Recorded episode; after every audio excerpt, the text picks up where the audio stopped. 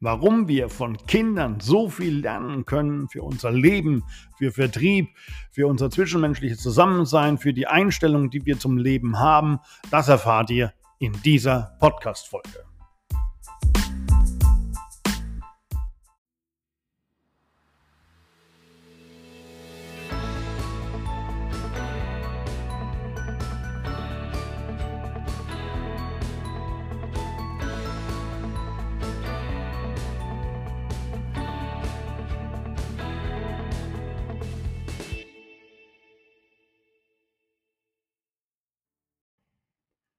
Kinder sind einer der Schlüssel, den man nutzen kann, um seine persönliche Einstellung, sein persönliches Verhalten und Denken zu prüfen. Das ist vielleicht am Anfang für jemanden schwer zu verstehen, aber dennoch haben Kinder viele Eigenschaften in sich, die uns zeigen, das Leben mit anderen Augen zu sehen. Das liegt an verschiedenen Gründen.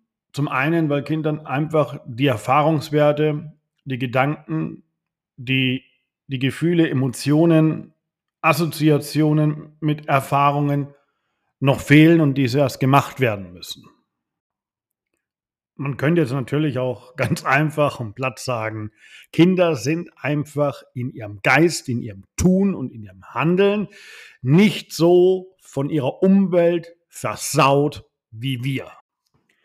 Wann habt ihr das letzte Mal Kinder beim Spielen beobachtet oder einen, ein junges Baby, ein kleines Kind, das auf dem Boden sitzt, wenn es mit irgendeinem Spielzeug spielt, einfach mal die Mimik, die Optik betrachtet, wie es spielt, welche Gesichtsausdrücke es dabei macht und welche Emotionen es dabei zeigt. Nehmt euch doch wirklich mal die Zeit um oder schaut, dass ihr die Chance bekommt, genau diese Beobachtungen vielleicht jetzt aktuell in den nächsten ein, zwei, drei Wochen mal entsprechend machen zu können. Und ihr werdet wahnsinnig überrascht sein, wie die kleinen Kinder am Boden sitzen, lächeln, offen sind für Neues, neugierig und nie negativ.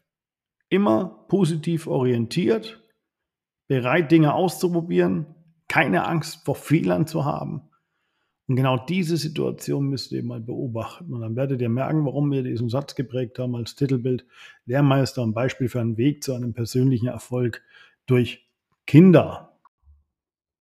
Und genau diese Eigenschaft, dieses, dieses Unvoreingenommene, das verlieren wir einfach mit dem Älterwerden durch die Schule, durch unsere Arbeit, durch unser tägliches Leben und durch unser Umfeld. Und es gibt nicht umsonst den Satz, äh, das Kind im Manne zum Beispiel. Genau das verstehe ich darunter. Genau dieses kindliche Verhalten, diese, diese positive Einstellung aufrechtzuerhalten und, und gegenüber Neuem nicht verschlossen, sondern offen, ehrlich zu sein, Spaß dran zu haben an dem, was man tut und es zu genießen und auch kein Problem darin zu sehen. Und ihr wisst, das Problem mag ich nicht. Ähm, wenn irgendwas mal nicht funktioniert oder man scheitert, denn äh, ohne Scheitern gibt es doch keinen Erfolg. Also tut euch doch bitte selbst den Gefallen und, und bleibt ein bisschen mehr Kind.